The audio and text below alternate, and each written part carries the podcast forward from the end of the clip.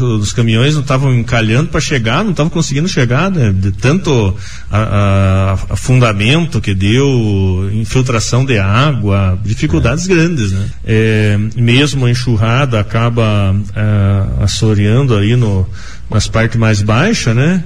E a água começa a entrar para dentro da estrada, então vai causando uma série de, de problemas que é, e daí nós não podemos trabalhar também, né? Com o próprio maquinário, equipamento, só quando começar a dar um, um solzinho aí para nós começar a mexer valendo. Assim a gente vai fazendo o que dá para fazer né? e a, com prioridade para as estradas maiores agora, né?